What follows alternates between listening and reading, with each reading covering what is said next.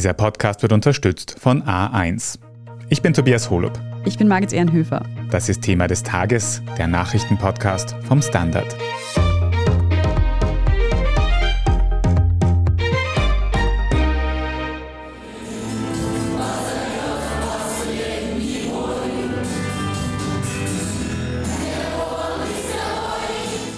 Wenn der oberste Befehlshaber zum letzten Gefecht ruft, Onkel Wova, wir sind mit dir. So besingen 21 kleine Buben in Militäruniform Wladimir Putin, den sie liebevoll Onkel Wova nennen. Diese beschriebene Szene spielt sich in einer russischen Kadettenschule ab, aber auch außerhalb der Armee soll es in Russland bald eine patriotische Jugendorganisation geben. Wir sprechen heute darüber, welche traditionellen Werte der russischen Jugend dort beigebracht werden. Wir fragen nach, welche Rolle Präsident Putin selbst dabei spielt und ob es Parallelen zur einstigen Hitlerjugend gibt. Thomas Fritz Mayer aus der Standard Außenpolitik-Redaktion. Du hast viel Erfahrung mit russischer Politik und Kultur und du hast dir eben diese Putin-Jugend, wenn ich das jetzt so nennen kann, genauer angeschaut.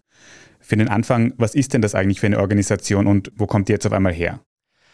Also für den Anfang muss man sagen, es ist eine Organisation, die jetzt erst im Entstehen begriffen ist. Das heißt, wir haben noch keine Strukturen, in der diese Organisation gerade im Moment arbeitet, sondern wir reden über ein Gesetzesprojekt, das am 19. Mai symbolträchtig am Tag des 100-jährigen Jubiläums der sowjetischen Pionierbewegung in die Staatsduma in Russland eingegangen ist und jetzt Mitte Juli verabschiedet worden ist und vom russischen Präsidenten Wladimir Putin unterzeichnet und damit finalisiert worden ist. Es geht dabei um die Gründung einer allrussischen und im Wesentlichen allumfänglichen Jugendbewegung, die kleinere Organisationen, die bereits an Schulen, Universitäten und dergleichen mehr existieren, ersetzen soll und für Schülerinnen und Schüler, Studentinnen und Studenten bereits ab dem Grundschulalter zugänglich ist. Das heißt, man kann rein, sobald man in einer Bildungseinrichtung in Russland eingeschrieben ist und kann darin aktiv sein, ungefähr bis zum Studium. Wenn man volljährig ist, dann eben nicht mehr als Teilnehmerin oder Teilnehmer, sondern als Gruppenleiterinnen zum Beispiel, wie man das auch von in Bayern zum Beispiel katholischen Landjugendverbänden kennt oder so etwas. Das ist erstmal etwas, was es in dieser Form in kleineren Ausmaß in Russland bereits gibt. Es gibt auch weiterhin eine Pionierbewegung, die aber formal nichts mehr mit der Regierung zu tun hat und zum Beispiel Sommerlager veranstaltet, Freizeitaktivitäten organisiert, aber dabei auch meistens eine recht klare ideologische Positionierung gegenüber den Kindern und den Jugendlichen vornimmt. Und das soll jetzt eben auf einer gesamtrussischen Ebene landesweit unter einem staatlich fixierten Dachverband organisiert werden und vereinheitlicht werden. Du hast jetzt mehrmals schon die Pionierbewegung angesprochen. Kannst du kurz erklären, was damit gemeint ist? Die Pionierbewegung war die Jugendbewegung der Kommunistischen Partei zu Zeiten der Sowjetunion, ist 1920 gegründet worden und aus loseren Pfadfinderbewegungen hervorgegangen und ist 1990 formal aufgelöst worden. Damals ging es explizit um das Verfolgen der Parteilinie und um die Erziehung von Kindern und Jugendlichen im Sinne der kommunistischen Partei. Das ist auch im Gründungstext der Pionierbewegung explizit so festgeschrieben. Bei den Pionieren war man normalerweise so, bis man 15 war. Und es hat dann damals überführt in die Bewegung für ältere Jugendliche, den Komsomol, der dann eben schon eine politisch deutlich stringentere und auch mit mehr Verantwortlichkeiten in der politischen Arbeit unter Jugendlichen ausgestattet war. Jetzt soll es jedenfalls per Gesetz eine neue Jugendbewegung geben. Was sollen denn die Jugendlichen dort überhaupt lernen? In diesem Gesetz ist festgehalten, dass den Jugendlichen ein Katalog an Normen und Werten vermittelt werden soll, mittels Teilnahme an dieser Bewegung, der sich aus europäischer Perspektive wirklich einigermaßen grausig liest. Also es geht da um die Vermittlung traditioneller Werte, womit in Russland ganz klassische kernkonservative Werte gemeint sind. Patriotismus ist explizit genannt. Die Jugendlichen sollen zur Liebe am Vaterland erzogen werden und, was meines Erachtens so das expliziteste ist, zu einem traditionellen Familienbild, wo man immer sagen muss, das heißt auf Regierungsrussisch, ausschließlich heterosexuelle Paarbeziehungen zum Zwecke der Fortpflanzung. Das ist der Wertekatalog, der in diesem Gesetz festgeschrieben ist. Und bemerkenswert ist vor allem, dass es sich quasi deckungsgleich liest mit dem Wertekatalog aus einem früheren Beschluss des Kulturministeriums, der bereits im Januar unterzeichnet wurde in dem es um die Wahrung traditioneller Werte in Russland geht. Da werden genau diese Werte auch genannt. Es kommen dann noch ein paar dazu, wie zum Beispiel eine positive Einstellung zum Dienst an der Waffe, was sich natürlich jetzt im Kontext dessen, dass wir auch wissen, dass nur einen Monat später der Überfall auf die Ukraine passiert ist, relativ explizit in diese Richtung lesen lässt. In diesem Wertepapier des Kulturministeriums wird auch festgelegt, dass zu den Bedrohungen für diese angeblich der russischen Bevölkerung intrinsisch innewohnenden guten Werte, zum Beispiel der USA und der Westen zählen, aber auch ausländische Agenten in Russland, journalistische Vereinigungen, Zeitungen oder auch NGOs genannt werden, um sie zu brandmarken als von außen gesteuert. Du hast jetzt schon gesagt, dass bei dieser Organisation Kinder und Jugendliche ab dem Grundschulalter teilnehmen können. Aber wie läuft das ab? Wie kommen die dorthin und wie ist die Größenordnung bei dieser ganzen Geschichte? Die Größenordnung lässt sich heute, da es eben noch keine faktische Umsetzung des Gesetzes gibt, natürlich noch einigermaßen schwer einschätzen. Wenn man jetzt Interviews zu Rate zieht, die nach der Unterzeichnung des Gesetzes von offiziellen Vertretern der Regierung oder auch der Duma gegeben wurden, dann lässt sich aber abschätzen, dass der Maßstab wirklich denkbar groß angelegt ist. Es geht darum, wirklich in alle Schulen, in alle Bildungseinrichtungen im ganzen Land, und Russland ist ein denkbar großes Land mit 140 Millionen Einwohnern und elf Zeitzonen, reinzugehen und von dort Kinder und Jugendliche anzuwerben. Man muss auch das Wort anwerben dabei betonen, denn offiziell besteht keine Teilnahmepflicht. Das kann man aber gleich wieder ein bisschen relativieren, wenn man sich eben ansieht, wie sehr dieser Beschluss symbolisch in Bezug gesetzt worden ist zu eben der Pionierbewegung in der Sowjetunion.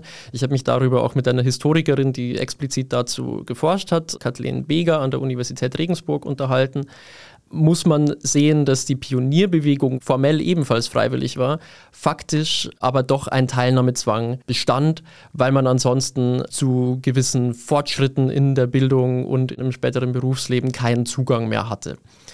Von daher ist es zumindest zu befürchten, dass die Freiwilligkeit auch bei dieser Nachfolgeorganisation, dass es mit der nicht so weit her ist. Das klingt jetzt alles ziemlich aufwendig in jede Schule im ganzen Land. Wie soll das denn überhaupt finanziert werden? Das ist die große Frage, die über dem Ganzen jetzt noch schwebt und die übrigens auch in russischen Medien mitunter kritisch aufgegriffen worden ist, wie das eigentlich gemacht werden soll und wo eigentlich das Geld dafür herkommen soll.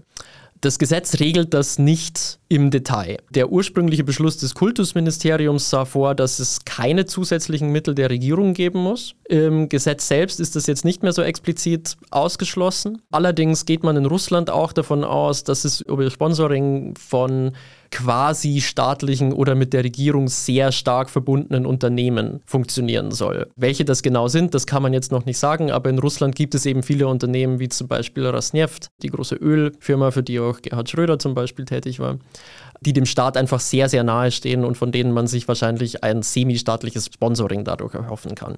Allgemein muss man aber wirklich sagen, Russland steuert höchstwahrscheinlich noch bis Ende des Jahres auf eine Wirtschaftskrise zu und wo dann das Geld herkommen soll für so ein vollumfängliches Unternehmen, das bleibt abzuwarten.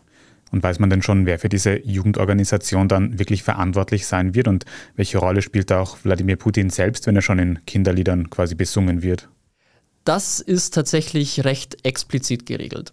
Es gibt einen Aufsichtsrat, der als höchstes Organ dieser Organisation eingesetzt ist und von dem gehen in so einem Trickle-Down-Verfahren die meisten Entscheidungen an untergeordnete Organe, zum Beispiel auch eine formell existierende basisdemokratische Mitgliederversammlung, die aber, wenn man sich den Gesetzestext durchliest, relativ wenig Einfluss haben dürfte, weiter. Dieser Aufsichtsrat steht aber explizit unter Beobachtung des russischen Präsidenten Wladimir Putin. Wladimir Putin hat ein Besetzungsrecht für diesen Aufsichtsrat und zwar ein alleiniges. Das heißt, er allein kann sich die Mitglieder dieses wichtigsten Organs der Organisation, das dann zum Beispiel die Tagesordnungspunkte für Mitgliederversammlungen überhaupt erst zulassen muss, alleine aussuchen und kann sie auch alleine auf seine souveräne Entscheidung wieder abbesetzen. Dass sich der Präsident in dieser Form in solche Organisationen einschreiben lässt, ist jetzt prinzipiell nichts Neues in Russland. Wladimir Putin sitzt in sehr, sehr vielen Gremien, bei denen er dann faktisch nicht besonders viel tägliche Arbeit hat aber eben einmal im Jahr, einmal alle zwei Jahre eine Standortbestimmung vornimmt und gegebenenfalls eben auch Menschen austauschen kann. Dass es wie in diesem Fall jetzt aber wirklich so explizit dazu kommt, dass der Präsident ein Besetzungsrecht für das höchste Organ einer Jugendorganisation, die eine denkbar allumfassende Rolle in Russland spielen soll, hat, das ist meines Erachtens schon bemerkenswert und ehrlich gesagt auch sehr besorgniserregend. Und warum kommt diese neue Jugendorganisation gerade jetzt? Zum einen, wie gesagt, am 19. Mai, das 100-jährige Pionierjubiläum ist ein symbolträchtiger Moment. Wichtiger dürfte aber auf jeden Fall der russische Überfall auf die Ukraine sein. Denn was wir wirklich bemerken, wenn man sich näher mit Russland auseinandersetzt, ist, dass zum einen die offizielle und zentral geleitete staatliche Propaganda seitdem enorm zugenommen hat. Wir alle kennen mittlerweile das Mediengesetz, das die Verwendung des Wortes Krieg verbietet und derartige Geschichten. Zum anderen bemerken wir aber auch, dass auf kleinerer Ebene die zur Schaustellung und das explizite Ausstellen des eigenen Patriotismus auch schon bei jungen Russinnen und Russen, wo man natürlich immer davon ausgehen muss, dass das nicht zu 100 Prozent freiwillig oder im Wissen darum, was man da gerade eigentlich tut, geschieht, dass das enorm zunimmt. Klickt man sich zum Beispiel durch den russischsprachigen Teil von YouTube oder durch die russische Videoplattform RuTube, dann stößt man auf sehr, sehr viele Videos, bei denen einem wirklich die Haare zu Berge stehen. Also vor einiger Zeit ist auf Twitter zum Beispiel viral gegangen ein Video von einer Parade kurz vor dem Siegestag am 9. Mai in der Kindergartenkinder in einer nicht genau zu identifizierenden russischen Ortschaft als Panzer verkleidet waren, auf denen Z-Symbole zu sehen sind, also das offizielle Symbol des russischen Angriffskrieges gegen die Ukraine und die Kommentatorin dann davon spricht, dass hier unsere jungen Kommandiere die Straße hinunterschreiten. Das alles gibt einem natürlich ein mulmiges Gefühl. Genauso ist zum Beispiel ein Song von 2018, glaube ich, mit dem Titel Onkel Wova, wir sind mit dir. Onkel Wova ist ein Spitzname für Wladimir Putin wieder sehr, sehr beliebt geworden und wird auch in Kadettenschulen zum Beispiel bei Bällen aufgeführt. Da gibt es ein ganz mulmig anzusehendes Video, in dem der Refrain explizit lautet, und wenn der oberste Befehlshaber zum letzten Gefecht ruft, Onkel Wova, wir sind mit dir. Also diese Patriotisierung und Militarisierung auch der russischen Jugend, die es vorher auch schon gab, die hat im öffentlichen zur Schaustellen jetzt nochmal zugenommen und das dürfte man als eine analoge Bewegung sehen. Es geht hier wohl wirklich darum, einen ideologischen Griff auf Kinder und Jugendliche hinzubekommen, der jetzt einfach nochmal viel wichtiger ist, als er das vor ein paar Jahren war. Und du sagst ja schon, diese Militarisierung der Kinder und Jugendlichen löst bei uns auf jeden Fall ein mulmiges Gefühl aus. Wir sprechen jetzt gleich noch darüber, wie das in der russischen Gesellschaft wahrgenommen wird. Nach einer kurzen Pause. Bleiben Sie dran. Sommer, Sonne, Spahn. Denn jetzt gibt's bei A1 Top 5G Smartphones um bis zu 100 Euro günstiger. Wie das Samsung Galaxy A53 5G ab 0 Euro. Und zu jeder A1 Mobil-Neuanmeldung gibt es jetzt eine zusätzliche SIM-Karte mit 25 GB drei Monate lang gratis. Ideal für Kinder oder PartnerInnen. Jetzt du im A1 Giganetz. Thomas, wir haben es vielleicht schon ein bisschen anklingen lassen, aber was würdest du sagen, haben solche propagandistischen Jugendbewegungen eigentlich in der Sowjetunion, also quasi in der Vorgängerzeit von Russland schon Gewicht gehabt? Diese Jugendorganisationen waren in der Sowjetunion wirklich sehr, sehr wichtig für die frühe ideologische Erziehung von Kindern und Jugendlichen. Wie gesagt, die Pionierbewegung war nur formal eine freiwillige Angelegenheit. Faktisch waren die allermeisten Kinder ab dem Alter von ungefähr zehn Jahren Mitglieder in dieser Pionierbewegung und waren damit quasi schon in den Korpus der Parteiorganisation der Kommunistischen Partei eingebunden. Man musste aber die Teilnahme an diesen Pionierbewegungen auch ein bisschen ambivalent sehen. Zum Teil waren die Aktivitäten, die man dort gemacht hat, nicht so viel anders als das, was wir in Deutschland oder in Österreich zum Beispiel von Ferienlagern kennen. Es geht um Sommerlager, da wird am Lagerfeuer gesungen, es werden sportliche Aktivitäten gemacht, man geht schwimmen. Zwischendurch gibt es aber eben auch klare ideologische Instruktionen und es schwingt natürlich ein ganz anderes Verhältnis zu Autorität mit, als das bei solchen Ferienlagern, die vielleicht noch kennen, der Fall war. Man kann diese Pionierbewegung teilweise sogar auch als Ermöglichungsraum lesen, denn es gab dort auch die Möglichkeit des Austausches mit kommunistischen Organisationen aus dem westlichen Ausland, die dann zu Besuch nach Russland oder in andere Sowjetrepubliken gekommen sind. bei denen es dann zum Beispiel möglich war, was in der Sowjetunion sonst quasi eine komplette Unmöglichkeit war, mal sein Englisch auszuprobieren, wenn man das tatsächlich gelernt hatte. Von daher ist es eine Organisation mit einerseits klarem ideologischem Programm gewesen. In der Ausgestaltung unterschied sich das aber eben sehr stark nach Regionen und hat auch andere Züge angenommen, die ganz einfach für Kinder und Jugendliche sehr, sehr attraktiv sind und durch die Zugehörigkeit zu so einer Bewegung mit Parteihintergrund auch eine gewisse soziale Mobilität erlaubt haben. Diese Werte und Normen, die die Kinder und Jugendlichen nun laut diesem Plan lernen sollen, sind ja aus unserer westlichen Perspektive doch sehr rückschrittlich. Wie steht man denn in der russischen Gesellschaft dazu? Ja, das ist sehr, sehr schwer zu sagen, wie vieles, was man zurzeit so über die Haltung der russischen Gesellschaft gefragt wird. Also vorweg muss man einmal sagen, auf Dinge wie Meinungsumfragen etc. kann man in der aktuellen Lage seriös nicht besonders viel geben, weil auch so Meinungsumfragen, die eine hohe Zustimmung zum Krieg zum Beispiel identifizieren, selbst wenn sie nicht von staatlichen Instituten durchgeführt werden, am Ende wird jemand angerufen, kriegt die Frage, wie stehen Sie zum Krieg? Und wir können uns, glaube ich, alle vorstellen, wenn man in einer Autokratie lebt, dann wird man diese Frage in den seltensten Fällen ehrlich beantworten und entweder nichts dazu sagen, es gibt eine große Menge an Enthaltungen, oder das sagen, wovon man ausgeht, dass es gehört werden will. Dieser Wertekatalog, über den wir jetzt sprechen, das ist eine offizielle Vorstellung davon, was Kultur und was Werte zu sein hat. Es gibt in Russland natürlich auch Gegenbewegungen, die andere Wertevorstellungen haben. Es gibt eine, wenn auch stark verfolgte, LGBTQI-Community, die das natürlich alles überhaupt nicht unterschreiben würde. Aus persönlicher Erfahrung kann ich sagen, viele Leute, die an Universitäten studieren, auch jetzt, wo diese viel mehr staatlichem Zugriff nochmal ausgesetzt sind als vor einigen Monaten, sind grundliberal aufgeschlossen und könnten sich für das Familienbild ihrer Mitmenschen zum Beispiel wahrscheinlich nicht weniger interessieren. Allerdings muss man auch kontestieren, dass unter Älteren und vor allem auch außerhalb der Metropolregionen Moskau, St. Petersburg man durchaus von einer Zustimmung zu konservativen Werten ausgehen kann. Das hängt auch mit einer immer noch in Russland sehr verbreiteten Sowjetnostalgie zusammen, die jetzt auch vor allem in Kommentaren von eben Regierungsmitgliedern zu diesem Beschluss explizit aufgegriffen wird, in der einfach eine Erinnerung bewahrt wird oder auch konstruiert wird natürlich, in der man viel davon erzählt, dass damals einfach der gesellschaftliche Kit besser ausgeprägt war und man eine Solidargemeinschaft war und eben nicht so wie heute vereinzelt ist. Und darauf stürzt sich auch dieser Gesetzestext wieder und darauf stürzen sich gerade im Moment auch Kommentatoren eben aus der Staatsduma, die jetzt darüber sprechen, dass man hier den Kindern zurückgeben möchte, was man selbst in der Sowjetunion damals gehabt hat. Die Leute, die diese Gesetze verabschieden, die sind ja eher 60, 70 70 Jahre alt in Russland. Also man kann schon davon ausgehen, dass es in Russland durchaus auch eine Zustimmung dazu gibt, aber genauso wird es viele Leute geben, die sich vor diesem Wertekatalog ähnlich gruseln, wie wir das jetzt in Österreich tun würden.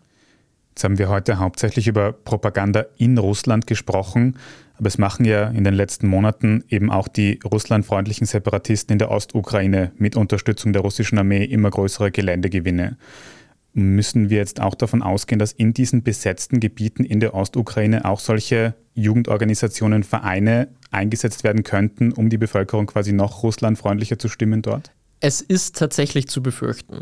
Also man kann sich da ganz konkret beziehen auf ein Interview, das Olga Kasakova gegeben hat vor kurzem. Das ist die Vorsitzende des Duma-Ausschusses für Aufklärung, das heißt tatsächlich so. Und dort hat sie erzählt, dass sie vor kurzem selbst in den besetzten Gebieten, Luhansk und Donetsk war und sich dort sowohl mit Kindern als auch mit Vertretern der örtlichen Separatistenregierungen unterhalten hat und der Wunsch nach einer Jugendbewegung dort sehr groß ist. Und sie hat auch explizit in diesem Interview zugesichert, dass sollte es solche Bestrebungen geben, man aus Russland gerne Unterstützung zukommen lässt. Und das ist eine Formel, die wird gerade im Moment in Russland quasi permanent benutzt, auch wenn es um zum Beispiel ein mögliches Referendum geht. Dann heißt es, die Leute vor Ort müssen entscheiden, wir unterstützen alle Bestrebungen. Man kann also auch hier wieder davon ausgehen, dass es da eine große Bereitschaft zumindest der russischen Regierung geben dürfte, solche Verbände auch auf den besetzten Gebieten ins Leben zu rufen und dann eben tatkräftig zu unterstützen. Zumal dieses Gesetz auch Zusammenarbeit mit internationalen Partnern andenkt. Und da fragt man sich natürlich, mit wem soll man denn zusammenarbeiten? Da bleiben vielleicht ein paar ehemalige Sowjetrepubliken, vor allem Belarus zu nennen, aber vor allem dürften das natürlich auch die besetzten Gebiete sein. Und das ist natürlich eine denkbar grausige Vorstellung, wenn man an Bilder denkt, eben von Kadettenchören, die Onkel Vova besingen, dass es vielleicht möglich wäre, dass eben auch auf den besetzten ukrainischen Gebieten Kinder dazu genötigt werden, den Präsidenten zu besingen, der gerade Mariupol zerbomben hat lassen. Kinder und Jugendliche, die in einer Organisation zu Patriotismus und auch einer positiven Haltung zum Krieg erzogen werden, das klingt erstens sehr bedenklich und es erinnert auch an die Hitlerjugend im Nationalsozialismus. Kann man denn tatsächlich davon sprechen, dass hier quasi geplant ist, eine Art Putin-Jugend aufzubauen? Hier muss man wiederum ein bisschen vorsichtig sein mit der Prognose, weil eben, wie gesagt, die faktische Umsetzung dieses Gesetzes jetzt noch auf sich warten lässt. Das ist oft so in Russland, solche Beschlüsse, die auch sehr symbolpolitisch geprägt sein können, die werden erstmal von der Duma verabschiedet, dann werden sie unterzeichnet und dann wird in der faktischen Ausarbeitung geregelt, wie es denn eigentlich aussehen soll. Die schon rein formale Zuschneidung auf den russischen Präsidenten, die wir vorher angesprochen haben, die lässt allerdings wirklich nichts Gutes erahnen. Denn es gibt Vorläuferbewegungen auch in den 2000ern, zum Beispiel 2005 wurde die Jugendbewegung Naschi, das heißt auf Deutsch so viel wie die unseren, gegründet, die sich selbst offiziell auf die Fahnen geschrieben hat, Präsident Putin zu unterstützen und deren Wertekatalog sich sehr ähnlich liest wie der jetzigen. Und diese Bewegung war stark nationalistisch geprägt und wurde sogar in Russland von manchen Kommentatoren als Putin-Jugend bezeichnet. Was der Unterschied ist allerdings zwischen Naschi und dieser Bewegung, die jetzt gegründet werden soll, ist, dass Naschi eben nicht formal dem Präsidenten unterstand, was die jetzige Bewegung tatsächlich tut. Also diese Personalisierung lässt wenig Gutes erahnen und ich persönlich bin der Ansicht, man muss vorsichtig sein damit, ob es tatsächlich zu einer Putin-Jugend kommt, aber die Befürchtung ist erstmal nicht unbegründet. Die Pläne, die wir hier aktuell sehen, verheißen also erstmal nichts Gutes. Wir werden sehen, wie diese Jugendorganisation dann tatsächlich faktisch umgesetzt wird. Vielen Dank aber für deine Einschätzung heute, Thomas Fritz Mayer. Vielen Dank für die Einladung. Wir sprechen in unserer Meldungsübersicht jetzt gleich noch über den heutigen Sommerministerrat in Österreich und darüber, welche skurrilen Situationen durch das Abschaffen der Corona-Quarantäne aufkommen könnten. Wenn Sie in der Zwischenzeit unsere journalistische Arbeit unterstützen möchten, dann können Sie das zum Beispiel mit einem Standard-Abo tun. Oder wenn Sie diesen Podcast über Apple Podcasts hören, dann können Sie dort ein Premium-Abo abschließen. Wir freuen uns über jede Unterstützung. Jetzt aber dranbleiben, gleich gibt es die Meldungen.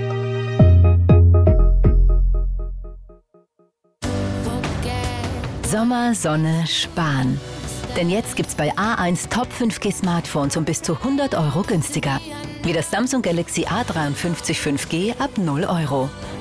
Und zu jeder A1 Mobil-Neuanmeldung gibt's jetzt eine zusätzliche SIM-Karte mit 25 GB drei Monate lang gratis. Ideal für Kinder oder PartnerInnen.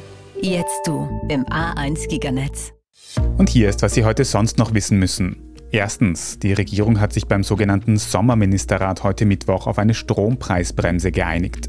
Dabei soll der Basisverbrauch zu einem günstigeren Preis angeboten werden, alles darüber hinaus zu den geltenden Marktpreisen. Dadurch soll einerseits der Strombedarf für Haushalte weiterhin leistbar bleiben und gleichzeitig die Bevölkerung zum Energiesparen angeregt werden. Die Details zur Strompreisbremse sollen über den Sommer ausgearbeitet werden. Zweitens, und was außerdem beim heutigen Ministerrat beschlossen wurde, ist das Ende der Corona-Quarantäne. Wir haben ja schon gestern Dienstag darüber berichtet, dass mit Stichtag 1. August die Quarantäne endet. Positiv getestete Personen müssen sich dann nicht mehr in Isolation begeben, sondern können mit sogenannten Verkehrsbeschränkungen wie einer FFP2-Maske den privaten Wohnraum verlassen. Mittlerweile sind dazu auch weitere Details bekannt und diese zeigen, dass die neue Regelung so einige Skurrilitäten mit sich bringt. Jan-Michael Machert aus der Standard Innenpolitik, du hast dir das etwas genauer angesehen. Was sind denn so die schrägsten Situationen, die mit der neuen Regelung auftreten könnten? Also das, was uns bei der Recherche halt aufgefallen ist, was vielleicht wirklich ein bisschen komisch wirkt, ist einfach, dass Infizierte künftig mit Maske in Clubs dürfen. Das spricht auch ein bisschen gegen dieses Konsumationsverbot. Also es steht nicht wirklich direkt in der Verordnung drinnen, dass du jetzt nichts konsumieren darfst. Das ergibt sich einfach nur aus der Logik. Oder das hat immer der Rauch gesagt, so die können ja gar nichts konsumieren, weil sie die Maske tragen müssen. Dann gehst du halt raus bei der Tür und trinkst halt draußen deine Wodka Puls mit zwei Meter Abstand. Ich meine, es ist natürlich alles sehr unrealistisch gedacht, sozusagen, aber alles möglich. Aber wenn man es dann auch weiterdenkt, was auch skurril ist, ich darf ja auch dann zum Beispiel einen Schanigarten benutzen. Also wenn genügend Abstand da ist, dürfte ich auch rein theoretisch die Maske abnehmen momentan und dürfte auch eigentlich mein Bier konsumieren, weil dann kann ich sie auch konsumieren. Und wenn man es auch zu Ende denkt, wenn das Personal auf mich zukommt, dann kann ich ja den Abstand nicht mehr einhalten. Aber rein theoretisch gibt es auch ein Schlupfloch. Ich meine, dann stehe ich auf, gehe ein paar Meter nach hinten, dann ist ein zwei Meter Abstand da, da stellt man das Bier hin, geht wieder und dann könnte ich mich hinsetzen könnte ganz normal mein Bier trinken als Infizierter, ohne quasi die Maske tragen zu müssen. Ähnlich verhält sich es mit den Schwimmbädern. Also erstens einmal, ich darf ins Freibad, könnte auf der Liegewiese liegen, wenn genügend Abstand da ist, könnte ich als Infizierter auch die Maske abnehmen. Sehr skurril wird es dann, wenn man ans Wasser denkt, wenn ich dann ins Becken gehe. Da stellt sich die Frage, kann ich den Abstand einhalten? Wahrscheinlich nicht. Also gerade wenn es so heiß ist, zum Beispiel wird das Becken bummvoll sein. Muss ich dann eine Maske tragen? Rein theoretisch schon. Die Frage ist, macht eine Maske im Wasser Sinn? Und dann haben wir uns auch so Kleinigkeiten rausgesucht, weil ich dürfte ja zum Beispiel auch in die Kirche gehen wenn ich auch das zu Ende denke, dürft zwar in der Messe sitzen, könnt mit Maske da drinnen sitzen. Die Hostie darf ich nicht entgegennehmen, logischerweise, weil ich die Maske aufbehalten muss. Gleichzeitig aber dürfte ich den, wahrscheinlich auch nicht ganz durchdacht, rein hygienisch gesehen. Ja, ich meine, was vielleicht nicht skurril ist, aber was uns vielleicht generell ein bisschen zu denken geben wird, das Bordpersonal im Flugzeug oder im Zug darf ja infiziert sein, rein theoretisch genauso wie die Passagiere. Ich bin mir auch nicht sicher, ob das ganz durchdacht ist, sozusagen, weil ich meine, ich verbringe dort mehrere Stunden in einem eher nicht perfekt klimatisierten Raum. Ich meine, die Maske schützt, das wissen wir, aber ich bin mir nicht sicher, wie lange das in so einem dicht gedrängten, engen Setting wirklich funktioniert und wie geschickt das durchdacht ist. Also da merkt man schon, die Verordnung lässt zwar viel zu, aber ob das da und dort so sinnvoll ist oder zu Ende gedacht ist, weiß ich nicht. Wenn ich das so höre, dann weiß ich nicht, ob ich jetzt als nicht infizierte Person mich überhaupt noch ohne Maske raustraue. Jan, danke dir auf jeden Fall für diesen Einblick. Sehr gerne. Wenn Sie den Überblick über alle rechtlichen Folgen der Quarantäneaufhebung verloren haben, dann können Sie das natürlich auch alles auf der Standard.at nachlesen. Und drittens, die Fußball-EM der Frauen in England geht in die heiße Phase. Gestern Dienstagabend sind die englischen sogenannten Lionesses siegreich aus dem ersten Halbfinalspiel gegen Schweden hervorgegangen, mit einem fulminanten 4 zu 0. Das zweite Halbfinale folgt heute Mittwochabend zwischen Frankreich und Deutschland. Und das Finale gibt es dann am kommenden Sonntag im Londoner Wembley Stadion. Alles weitere zum aktuellen Weltgeschehen finden Sie wie immer auf der Standard.at. Falls Sie Feedback oder Anregungen für uns haben, dann schicken Sie diese gerne an podcast.derstandard.at. Und wenn Ihnen diese Folge von Thema des Tages gefallen hat, dann abonnieren Sie uns doch auf Ihrer liebsten Podcast-Plattform. Und wenn Sie schon dabei sind, dann lassen Sie uns gleich eine gute Bewertung da. Das hilft uns wirklich sehr. Ich bin Margit Ehrenhöfer. Ich bin Tobias Holub. Danke fürs Zuhören und bis zum nächsten Mal.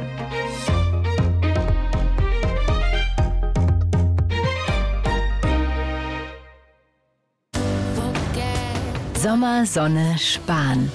Denn jetzt gibt's bei A1 Top 5G Smartphones um bis zu 100 Euro günstiger. Wie das Samsung Galaxy A53 5G ab 0 Euro. Und zu jeder A1 Mobil Neuanmeldung gibt's jetzt eine zusätzliche SIM-Karte mit 25 GB drei Monate lang gratis. Ideal für Kinder oder PartnerInnen. Jetzt du im A1 Giganetz.